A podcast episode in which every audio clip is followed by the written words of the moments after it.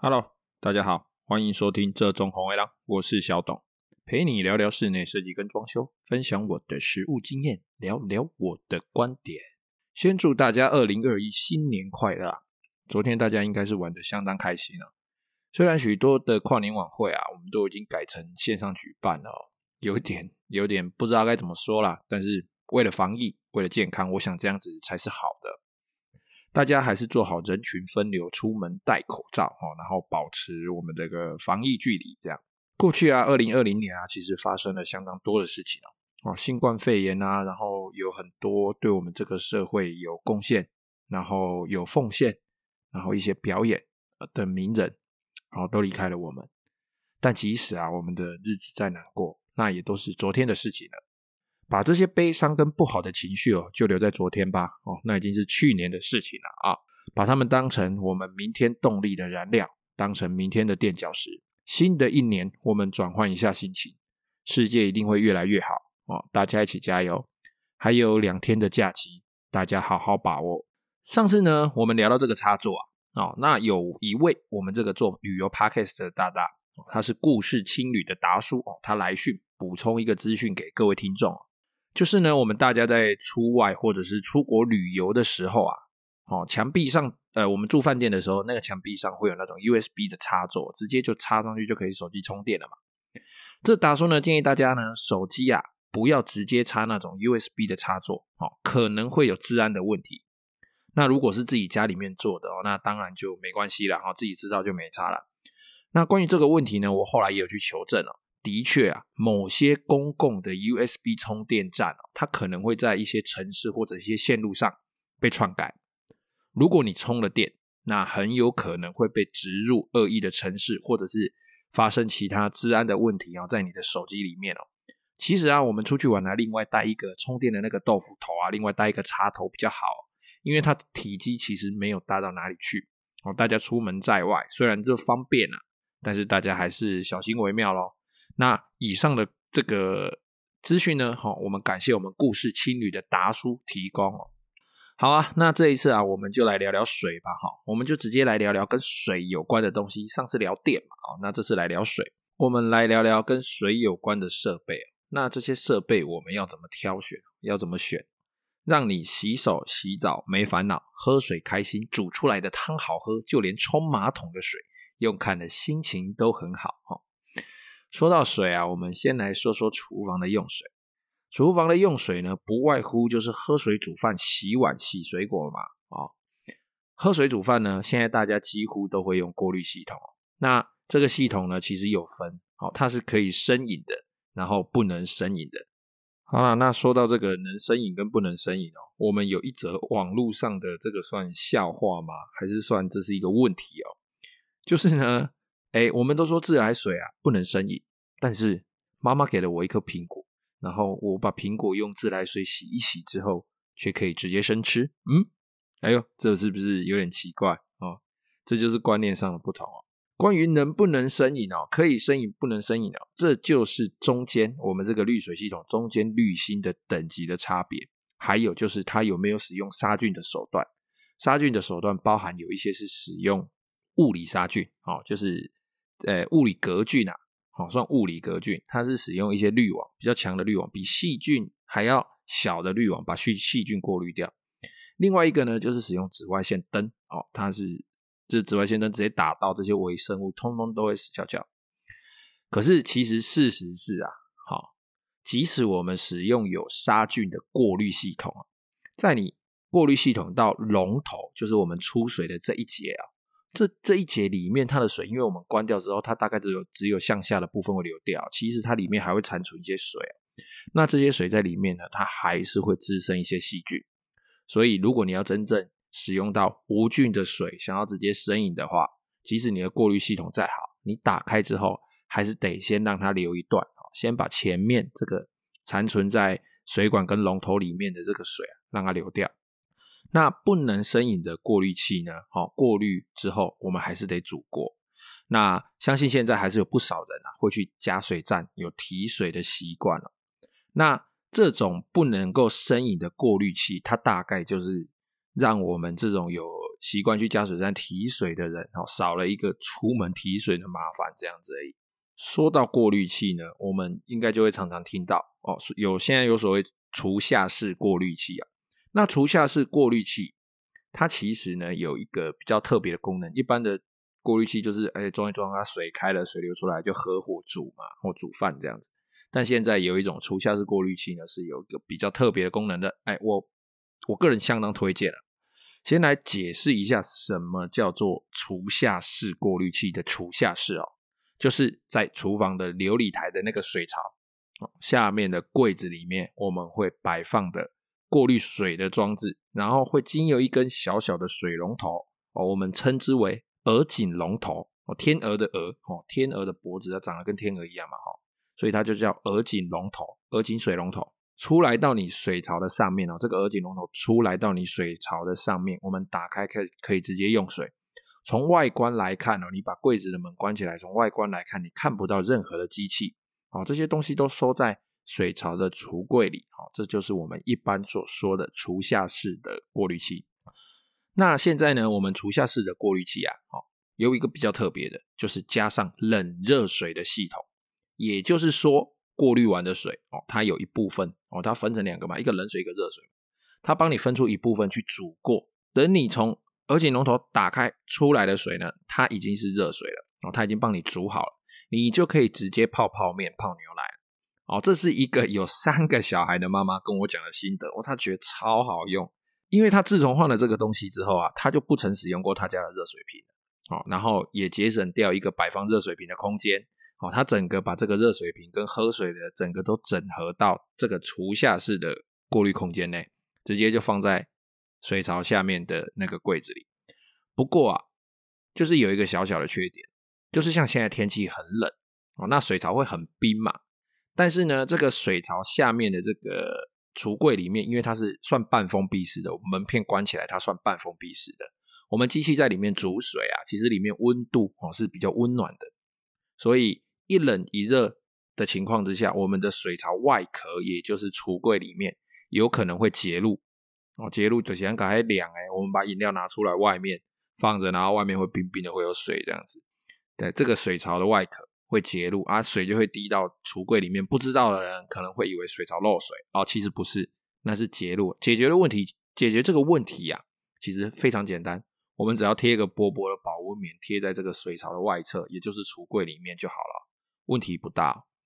那除了这个小缺点呢，其他的部分我觉得只要定期清洁保养哦，这用起来根本爽快。尤其像我这种懒人，煮水我也懒，哦，用热水瓶用完要加水我也懒，反正就超爽啊！这根本就是可以省下空间，又可以省下电器的位置，然后又是自动补水，超适合我这种懒惰的人哦。好啦，那说完这个。可以加热的滤水器之后呢，再来我们就来说说，哎，滤水器啦，然后旁边的这个水龙头，水龙头啊，近几年来啊，因为科技的进步，健康意识的抬头，哦，从黄铜，哦，从以前的黄铜啦，有铅，演变到陶瓷啦，哦，那演变到现在的不锈钢啦，哦，从低铅进化到现在无铅认证全不锈钢的这个水龙头，然后从一般单冷双温到现在，甚至有的水龙头，哎，你不用另外装鹅颈。它这个水龙头上面就可以喝水，就可以洗手哦，水道都是分开的，甚至是会自动混入臭氧哦，就是我们杀菌的那个 O3 臭氧的水龙头。一个水龙头啊，其实长期使用下来啊，如果它里面有重金属溶出哦，在以前可能长期累积下来不会有什么问题。以前环境其实大环境都是比较好的，但是现在呢，因为我们环境的污染越来越严重哦，那饮食跟生活。的这个状态，其实我们都已经出现变化了，会不会有问题？其实我也不知道，因为毕竟生活形态已经改变了嘛，而且这个污染也越来越严重。那这换个低铅水龙头，换个无铅水龙头，总是我们花个钱买个健康嘛，因为其实它也没有贵多少。现在的啊，这些水龙头啊，只要有经过认证哦，其实它里面它那个水龙头里面啊，大概就只有必要的一些零件哦，它可能是塑胶的，可能是橡胶的垫片。然后还有控制水流的那个陶瓷的阀芯之外啊，其他它整个水龙头里面其实都是三零四或三零三的不锈钢哦。我们这些水龙头有些水龙头都是经过认证的，大家可以去找一下。因为他们制造过程其实控管都会蛮严格的，包含温度啦，包含制作的方式哦，所以相对它的溶出铅啊、锰啦，然后一些有害的重金属的几率啊又更小了，而且溶出的量也微乎其微啊。长期下来，其实分摊之后，这一个水龙头买了至少用个五五年十年嘛。如果它没有坏掉哦，那分摊下来其实也没有多少钱钱啊哈。大家也不要以为很贵啊，你只是把钱钱变成一个健康的水龙头的形状哦，它还是在那边哦，它没有你的钱钱没有不见。那在水龙头的形式上呢，其实我们现在可以搭配厨房啊、厕所的风格哦，有比较多样化的搭配跟调整，有比较圆润一点的哈，圆圆的管子。像鹅颈龙头一样，像天鹅的脖子一样，那也有比较方正、比较利落的。那有一些呢，也可以跟莲蓬头一样哦，它是那个头可以这样拉出来，冲旁边水槽的哦。然后颜色的部分呢，基本上银色就不用说了，这是这是基本的。有灰色啦，哦，然后比较喜欢复古的，有金色啦，有古铜色啦，现在还有钛色哦，那个钛灰色啦，然后有一些比较偏咖啡色的金属色。那这些东西呢，一样，大家就跟你们的设计师、跟你们的同胞做好沟通。我相信专业的人一定会帮各位找到一个良好的搭配。那如果你不幸遇到频率不对，或者是坏坏的设计师，或者是坏坏的同胞，那请赶快换掉。这东西对双方都好。好，那再来啊、我们来讲讲厕所的部分啊、哦。厕所的部分，那个洗手台的水龙头就不讲了，它大致上就跟我们刚刚上面讲的一样。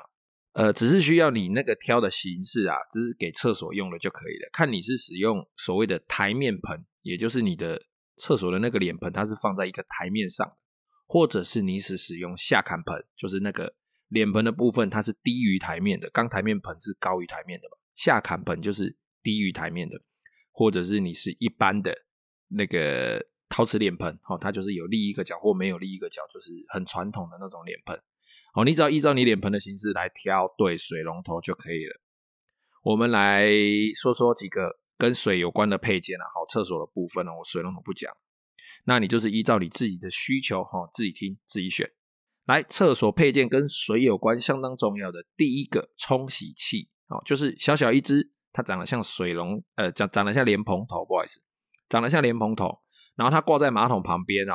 然后拉起来之后呢，按着它就会喷水啊，按放开它就不会喷，非常方便的一只冷水的这个冲洗器啊。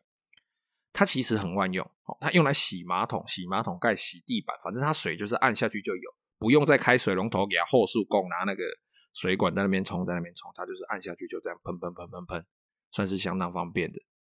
再来第二个，免治马桶或者是免治马桶盖哦哦，那我下面就简称满免治哦。这免治有分哦，有一种是靠自然水压的，就是它没有温做，然后也没有什么喷射功能，它就是单纯水接了，靠着你的这个水压，然后去做动它里面的机器来清洗哦，它就是只有简单的清洗功能。